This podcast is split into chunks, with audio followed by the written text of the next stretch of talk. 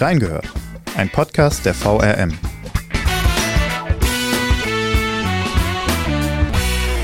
Alkohol, Koks und Schmerzmittel. Im Wiesbadener Suchthilfezentrum werden Menschen zu den unterschiedlichsten Drogen beraten.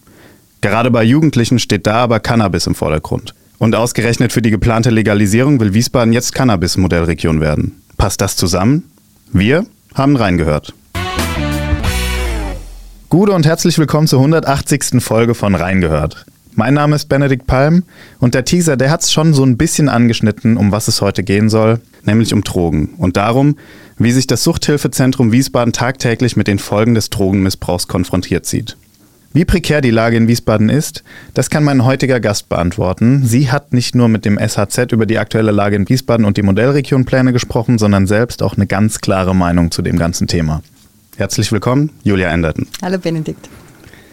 Julia, du hast dich in letzter Zeit in deinen Artikeln ziemlich intensiv mit dem Drogenkonsum in Wiesbaden und dem Suchthilfezentrum auseinandergesetzt. Was war denn überhaupt der Anlass dazu? Naja, zum einen sind natürlich Drogen ein Thema, das uns immer begleiten, im Grunde wie es die ganze Menschheit schon begleitet. Zum anderen hat das Suchthilfezentrum gerade erst 25 Jahre ähm, gefeiert und das war natürlich eine ganz gute Gelegenheit, um mal zurückzublicken, was war vor 25 Jahren anders, wie ist der jetzige ähm, Stand und das bedeutet natürlich auch, dass sich die Arbeit und die Herausforderungen in den 25 Jahren ähm, sehr gewandelt haben. Und was hat sich denn gewandelt, beziehungsweise was macht das SHZ denn eigentlich genau? Das berät und begleitet Menschen, die eine Suchtproblematik haben oder, oder erkennen. Das heißt, es müssen jetzt nicht immer Menschen sein, die jetzt wirklich extrem abhängig sind, aber Menschen, die merken, oh, wow, ich kann nicht mehr ohne etwas. Das können Substanzen sein, das kann aber auch was anderes sein, zum Beispiel das Handy. Glücksspiel. Das sind auch Geschichten, äh, mit denen das Suchthilfezentrum viel zu tun hat und was seit Corona extrem zugenommen hat. Zum Beispiel auch die Online-Sexsucht, also Pornografie, ist extrem ähm, gestiegen, also fast auf das Dreifache. Aber ähm, es gibt natürlich die Klassiker, wie es auch vor 25 Jahren ähm, das schon der Fall war. Ne? Also Kokain, ähm, Heroin, äh, Amphetamine, äh, Cannabis, ähm, Alkohol ist natürlich auch ein Thema, ähm, ein großes Thema, mit dem das Suchthilfezentrum zu tun hat. Allerdings ähm, ist es so, dass auch viele Angehörige da beraten werden. Also äh, Familienmitglieder, äh, Freunde äh, können es auch mal sein, aber die sich Gedanken um Sohn, Tochter, Mann, Frau, Onkel oder sonst wie machen. Und ähm, die Menschen, die von einer Suchtproblematik betroffen sind, von einer Suchterkrankung, werden auch effizient begleitet. Und wie viele Menschen werden denn da dann jährlich im Wiesbadener Suchthilfezentrum beraten? Es sind so um die 700 Beratungen, ähm, die jährlich stattfinden. Das ist dann natürlich unterschiedlich, weil da sind Erstkontakte dabei, da kommen, glaube ich, nochmal 350 on top ähm, dazu. Dann gibt es noch eine offene Sprechstunde, speziell für Angehörige zum Beispiel auch, um so die Hemmschwelle niedrig zu halten. Aber es ist ja meistens mit einem Gespräch nicht getan. Also Suchterkrankungen sind ja komplexe Erkrankungen ähm, und das macht natürlich auch nicht das Suchthilfezentrum allein, da sind natürlich auch Mediziner und so weiter involviert. Aber die natürlich länger, über, über Wochen, über Monate oder sogar noch länger einen Menschen, der betroffen ist, ähm, begleiten. Aber so, so 700, glaube ich, ist so eine Zahl, unter der man sich was vorstellen kann, die das Suchthilfezentrum auch so jetzt mal so rein auf dem Blatt rausgegeben hat. Ja, und das ist wahrscheinlich auch nur die Dunkelziffer, nehme ich mal an. Also die Leute, die ein Bewusstsein dafür haben, die sich dann von sich heraus anmelden für einen Beratungstermin oder vielleicht auch aus dem familiären Umfeld dazu gedrängt werden, wie auch immer, aber auf jeden Fall die Leute, die sich melden. Also die Dunkelziffer wird deutlich höher sein, nehme ich mal an. Ja, genau. Also das sind natürlich die Menschen, die Hilfe suchen, ähm, Hilfe auch annehmen oder die vielleicht dazu gebracht werden, durch Auflagen ähm, Hilfe anzunehmen. Ja, aber es ist ganz klar, dass natürlich durch, durch alle Altersschichten ähm, und auch sozialen Schichten hinweg in Wiesbaden Drogen konsumiert werden. Und da kann man natürlich immer nur schätzen, wie viele es da trifft. Wir haben aber im letzten Jahr ähm, auf der Rheinstraße ja auch gesehen, dass zunehmend eben auch auf öffentlichen Plätzen konsumiert wird, also jetzt nicht nur irgendwie abends in Clubs, Bars und so. Vielleicht erinnerst du dich, da gab es äh, die Gruppe, die sich in der Rheinstraße getroffen hat und am offenen Tag eben Crack konsumiert hat, was dann für die ansässigen Geschäftsleute, Schulen nicht so schön war, natürlich für die Betroffenen auch nicht. Es ist ganz schwierig, wobei da das Suchthilfezentrum auch eng mit der Stadt und auch erfolgreich mit der Stadt zusammenarbeitet, dann zu den Menschen vor Ort ähm, Kontakt aufzunehmen und sie dann auch dazu zu bewegen, ähm, sich dieser Thematik zu stellen oft eben auch mit, mit, der, mit der Vertrauensbildung verbunden, wozu man natürlich öfters vor Ort sein muss, was das Suchthilfezentrum so personell gar nicht stemmen kann, also nur in Ausnahmefällen. Das heißt, das macht dann vor allem die Stadt, mit der kooperieren sie. Was aber das Suchthilfezentrum macht, ist, dass es zu großen Festen geht, Wilhelmstraßenfest zum Beispiel, und da aktiv zum Thema Alkohol und Drogen aufklärt. Mhm. Du sprichst Crack an, also es wurde da auf dem Mittelstreifen in der Rheinstraße Crack konsumiert, also eine sehr harte Droge. Da stellt sich mir die Frage, wie viele Todesfälle gibt es denn in Wiesbaden infolge des Drogenkonsums? Also du sprichst ja auch in deinem Artikel an, dass gerade unter Jugendlichen jetzt die Ecstasy-Pille Blue Punisher bundesweit gerade in diesem Jahr schon mehrere Teenager das Leben gekostet hat. Wie sieht es da denn bei uns in Wiesbaden aus? Also in Wiesbaden glücklicherweise wohl noch nicht. Die äh, Polizei Wiesbaden hat für die Jahre 2019 bis 2022 die Drogenopfer in einem niedrigen einstelligen Bereich oder einem höchstens mittleren einstelligen Bereich begrenzt ist natürlich nicht immer so ganz einfach, weil natürlich Drogenkonsum ja auch zu anderen Erkrankungen führen kann und letztlich natürlich nur die Menschen gezählt werden, die auch in Wiesbaden eindeutig am Drogenkonsum ähm, versterben. Aber es ist jetzt wirklich nicht so, als wären wir jetzt in einer äh, Großstadt, wo ständig Drogen, also in, in, einer solchen Form konsumiert werden, dass sie auch zu Todeszahlen führen. Allerdings darf man es auch nicht kleinreden. Also gerade die äh, coole Ecstasy-Pille, die man dann einschmeißt, auch in Verbindung mit Alkohol, ähm, hat einigen Teenagern in diesem Sommer das, das Leben gekostet. Kann natürlich auch in Wiesbaden passieren. Allerdings ist es so, dass es eher die Opioide sind, die hier ein Problem sind. Da sagt auch die Frau Butler, die, die Leiterin des Suchthilfezentrums, dass sie das mit großer Sorge betrachtet. Denn ähm, das ging 2022 so los, dass man einen verstärkten Trend beobachtet hat, gerade bei sehr jungen Wiesbadern, also 15 bis 17 Jahre ist so das Alter, dass da äh, mit wenig Bewusstsein und auch kombiniert mit Alkohol oder auch untereinander kombiniert was eingeworfen wird, was eben durchaus zu Hirnschäden führen kann oder mhm. eben auch zu Todesfällen. Und das ist ein Thema, was eigentlich viel, viel riskanter ist für Wiesbaden als jetzt natürlich auch Ecstasy, was auch passieren kann, aber was eben nicht so ein reines Partythema ist. Mhm. Ja, und bei Jugendlichen, da sind ja nicht nur die von dir angesprochenen Drogen gerade im Trend, sondern zum Beispiel auch Lachgas. Und manche können sich darunter jetzt nichts vorstellen wahrscheinlich. Was soll das für eine Droge sein? Vielleicht kannst du da Näheres zu sagen, denn es ist tatsächlich ernst zu nehmen. Ja, es klingt halt so fröhlich, ne? Mhm. Lachgas. Aber das kennt man vielleicht noch aus den 60ern. Früher war das ja beim Zahnarzt erlaubt, in äh, zum Beispiel Amerika auch noch wesentlich länger zu Betäubungszwecken, damit es dann nicht so wehgetan hat. Bei Lachgas ist natürlich das Problem, dadurch, dass es so verharmlosend klingt und da man es ja auch in so Kartuschen von, von Sprühsahne zum Beispiel im Supermarkt frei verkäuflich erhält, dass es gar nicht so dramatisch klingt, also eher nach einem kleinen Kick, ähm, ein bisschen was Verbotenem. Es ist aber schon so, dass auf großen Festen, sind wir wieder beim Wilhelmstraßenfest zum Beispiel, die Mitarbeiter festgestellt haben, dass da einige Kartuschen rumlagen. Also es wird auch im Wiesbaden konsumiert, allerdings wohl nicht so extrem, also auch bei den Beratungsgesprächen wurde jetzt im Laufe Jahr drei Personen, die deswegen gekommen sind, genannt. Aber auch da weiß man natürlich nicht, wie hoch ist die Dunkelziffer. Bei Lachgas ist es so, dass durch den Sauerstoffmangel, das wird im, im, im, in einem Luftballon Luftballon ähm, konsumiert, dann wird die Luft wieder eingeatmet, wieder ausgeatmet, dass da auch das Hirn geschädigt werden kann. Das kann äh, zu Bewusstlosigkeit führen, was schon mal natürlich per se nicht schön ist. Das kann eben auch zu schwerwiegenderen Gehirnschäden führen und natürlich mit etwas Pech auch zu Todesfällen. Hm. Du hast jetzt drei Drogen angesprochen, die bei Jugendlichen häufig konsumiert werden, also Lachgas, Ecstasy, Opioide. Aber am häufigsten wird bei den Teenagern, die sich beim Suchthilfezentrum in Wiesbaden melden, Cannabis konsumiert. Und bei den unter 18-Jährigen liegt der Anteil da bei knapp 50 Prozent. Und ich würde fast sagen, es ist ein ähnlicher Fall wie bei Lachgas. Das Ganze wird nämlich schnell verharmlost. Im Suchthilfezentrum dürfte man das anders sehen, oder? Ja, im Suchthilfezentrum sieht man das nicht so harmlos. Ähm, Im Jahr 2021 war der Cannabiskonsum also durch alle Altersgruppen äh, bei 29,1 Prozent. Ähm, jetzt sind es 28,4. Jetzt kann man natürlich sagen, es ist so ein bisschen weniger geworden ist aber immer noch die zweitgrößte Gruppe, also die den Beratungsbedarf im Suchthilfezentrum hat. Das heißt, es treibt die Leute um. Es ist also nicht nur ähm, cool und lässig und harmlos, sondern die Leute haben Probleme damit und melden sich da zur Beratung. Und das sind dann nicht nur Mama und Papa, die das Kind hinschleifen und sagen ähm, du, du, du, sondern wie gesagt durch wirklich alle Altersgruppen hinweg.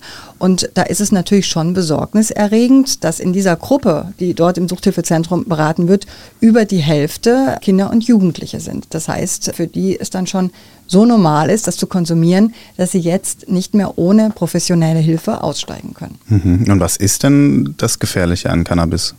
Naja gut, das ist ja so eine Sache, ne? Also zwischen Befürwortern und zwischen Gegnern auch der kommenden Legalisierung, die das Ganze schmerzlindernd und entspannend und so weiter positiv sehen. Sicherlich für, für chronisch kranke Menschen, da möchte ich mich gar nicht reinhängen, bin keine Medizinerin, sicherlich auch erleichternd auf jeden Fall.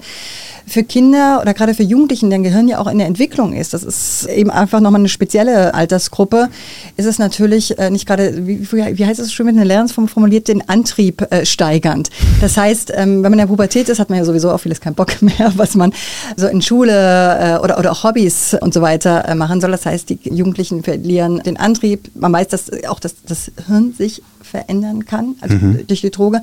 Vor allem aber ähm, bekommen die dann halt ihren Alltag nicht mehr so auf die Reihe, können sitzen bleiben, haben keinen Bock mehr auf ihren Sport, ähm, auf ihre Freunde, sitzen dann in ihrem Kämmerlein. Muss nicht alle betreffen, kann aber einige betreffen und oftmals betrifft es einige so sehr, dass sie eben nicht mehr alleine rausfinden aus diesem Kreislauf. Das Problem ist aber, dass der Körper sich ja zum einen gewöhnt und zum anderen Cannabis ja auch so diese klassische Einstiegsdroge ist. Das heißt also, wenn man sagt, oh, das ist ja eigentlich ganz nett und bereitet mir gute Gefühle und so, warum schmeiße ich denn denn nicht nächstes Mal doch mal eine Pille ein? Mhm. Und du hast es gerade schon angesprochen. Gesundheitsminister Karl Lauterbach will Cannabis legalisieren, auch wenn sich die Umsetzung gerade etwas hinauszögert. Aber wie stehst du denn dazu, zu dieser vielleicht kommenden Legalisierung? Ich persönlich ich finde, dass man das Suchthilfezentrum sehr ernst nehmen sollte, wenn das deutlich jetzt schon danach ruft, dass man das nicht einfach so in, ins Blau hinein planen kann, sondern da außer den Einschränkungen, die ja der Gesetzesentwurf vorsieht, schon so weit gedacht werden muss, wie, wie man das in der Praxis handhabt. Denn die sind ja nun wirklich tagtäglich damit konfrontiert, was ganz allgemein, muss ja nicht nur Cannabis sein, Drogenkonsum bedeutet oder bedeuten kann. Es betrifft ja nicht alle Menschen. Und ich denke, dass es ein bisschen mit, was, was der Gesetzesentwurf hier vorsieht, äh, man darf aber nicht vor 20 Uhr ähm, in der Fußgängerzone kiffen, nicht neben Schulen, nicht neben Kitas, doch ein bisschen einfach gemacht wird. Also gerade wenn das Suchthilfezentrum durch viel Einsatz, also ihrer Mitarbeiter, und das bedeutet zum Beispiel gerade in der Corona-Zeit, dass die kein einziges Beratungsgespräch haben ausfallen lassen, sondern alles mit Maske durchgezogen haben. Also wie wichtig ihre Klienten äh, denen auch sind, ne, merkt man natürlich auch daran.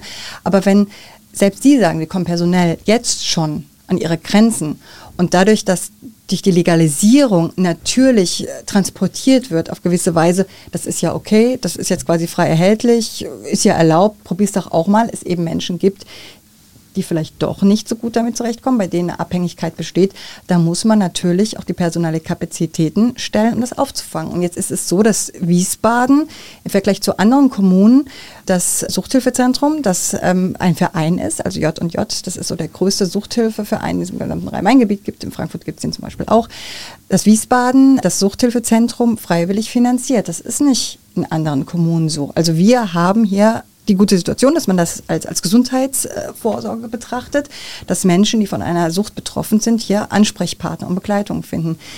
Wir wissen ja nicht, ob das immer so bleiben wird. Wir wissen eben nicht, wenn es jetzt noch mehr Abhängige gibt, was das personell bedeutet. Und da lassen sich ja nun auch nicht die Experten aus dem Boden stampfen. Also ich denke, da sollte man, bevor man sagt, juhu, wir sind dabei und machen damit, sich schon vorher überlegen, was für den Fall des Falles man da gestemmt und gewuppt kriegt. Wenn du sagst, juhu, wir sind dabei, wir machen da mit, sprichst du natürlich auf die geplante Modellregion an, von der Wiesbaden Teil sein wird oder Teil sein will. Ich glaube, zusammen mit Offenbach. Offenbach, Offenbach und, und Frankfurt. Okay. Ja, genau. Es, es, ist ja so, dass schon 2021 ist im Wirtschaftsausschuss und dann in der Stadtverordnetenversammlung beschlossen worden, dass Wiesbaden Teil äh, der Modellregion sein wird. Da geht es natürlich auch um die Entkriminalisierung bei der Beschaffung. Das ist ja auch ganz wichtig. Jetzt ist es allerdings so, dass sich da noch nicht so wahnsinnig viel getan hat. Also Stand jetzt ähm, passiert ja immer noch nichts. Es ist so, dass wenn eine Stadt, wenn 2024 die Legalisierung kommen sollte, wenn eine Stadt dann nicht Teil einer Modellregion ist, dann ist die Abgabe von Cannabis nur in sogenannten Clubs erlaubt. Mhm. Das ist wichtig, weil man dann die, die Daten ähm, von den Personen hat, die, die Mitglieder sind. Man weiß, dass die eben auch über 18 sind, also keine Jugendlichen dabei sind und sich da an gewisse Regeln gehalten wird.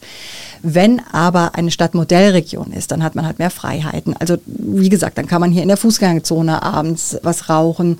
Man muss natürlich trotzdem darauf aufpassen, dass man nicht neben einer Kita steht. Das bleibt weiterhin verboten. Minderjährige dürfen trotzdem auch kein Cannabis rauchen. Das heißt, wenn die erwischt werden, dann müssen sie zum Beispiel an, an Präventionskursen teilnehmen.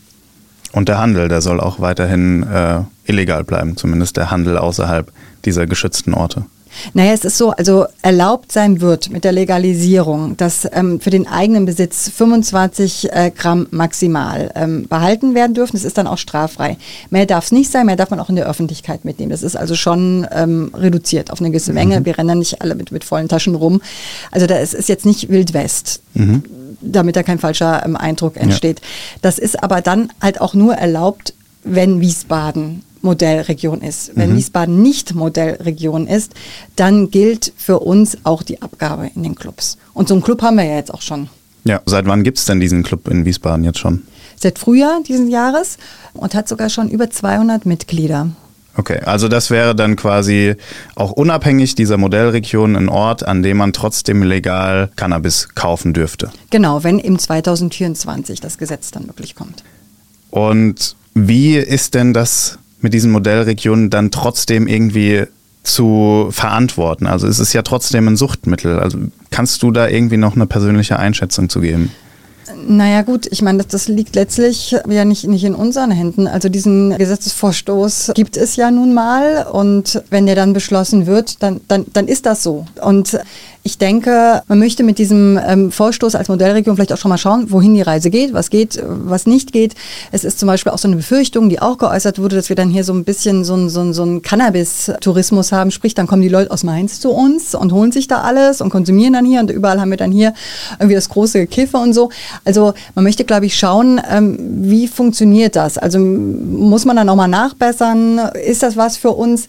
Allerdings hat sich da jetzt noch nicht viel getan. Also ganz ursprünglich hätte auch Darmstadt äh, noch mit, der Main-Taunus-Kreis auch, auch noch mitmachen sollen. Also da bewegt sich noch nicht viel, aber das liegt natürlich auch daran, dass wir jetzt auch gucken müssen. Also wenn jetzt 2024 sowieso die Legalisierung kommt, mhm. vielleicht wird auch einfach 2024 abgewartet. Wir haben jetzt auch Oktober. Also die letzten ja. Monate, die jetzt laufen, da muss man jetzt auch nicht in Aktionismus verfallen. Und zu diesem Thema würde ich jetzt gerade noch mal aus deinem Kommentar zitieren. Deswegen kommen wir jetzt auch zu unserer Rubrik Nachgehört. Du hast äh, gerade jetzt zuletzt einen Artikel noch mal veröffentlicht. Den verlinke ich euch auch allen in den Shownotes. Könnt ihr noch mal nachlesen. Den du wiederum kommentiert hast mit dem Titel Verheerend. Und die letzten zwei Sätze, die haben mich wirklich noch mal zum Nachdenken gebracht. Und die würde ich jetzt gern zitieren. Es ist schwierig, ein Problembewusstsein für etwas zu entwickeln, dessen Konsum erlaubt ist. Dies sieht man an einem Rauschmittel, das frei verkäuflich ist und sich bei Abhängigkeit gesundheitlich sowie sozial verheerend auswirkt. Alkohol. Und damit triffst du am Ende zu dieser Folge nochmal einen Nerv, denn Alkohol bildet mit 31,1 Prozent die größte Gruppe, bei der im Suchthilfezentrum Beratungsbedarf besteht. Es ist also auf jeden Fall ein Punkt, der bei dieser ganzen Debatte am Ende nicht unter den Tisch fallen darf. Ja, richtig. Und damit sind wir auch schon am Ende unserer heutigen Folge angekommen, liebe Hörerinnen und Hörer. Julia, vielen lieben Dank für die Einblicke in die Arbeit des Suchthilfezentrums und deine persönliche Einschätzung zu Wiesbaden als Cannabis-Modellregion. Ich bin mal gespannt, was unsere Hörerinnen und Hörer dazu sagen. Denn eure Meinung dazu, aber auch Anregungen oder Themenvorschläge könnt ihr uns per Mail an audio.vrm.de zukommen lassen oder ihr kommentiert einfach unsere Social-Media-Posts. Und ansonsten hören wir uns bei der nächsten Folge wieder. Bis dahin, macht's gut. Ciao. Tschüss. Reingehört ist eine Produktion der VRM von Allgemeiner Zeitung, Wiesbadener Kurier, Echo Online und Mittelhessen.de. Redaktion und Produktion die VolontärInnen der VRM. Ihr erreicht uns per Mail an audio.vrm.de.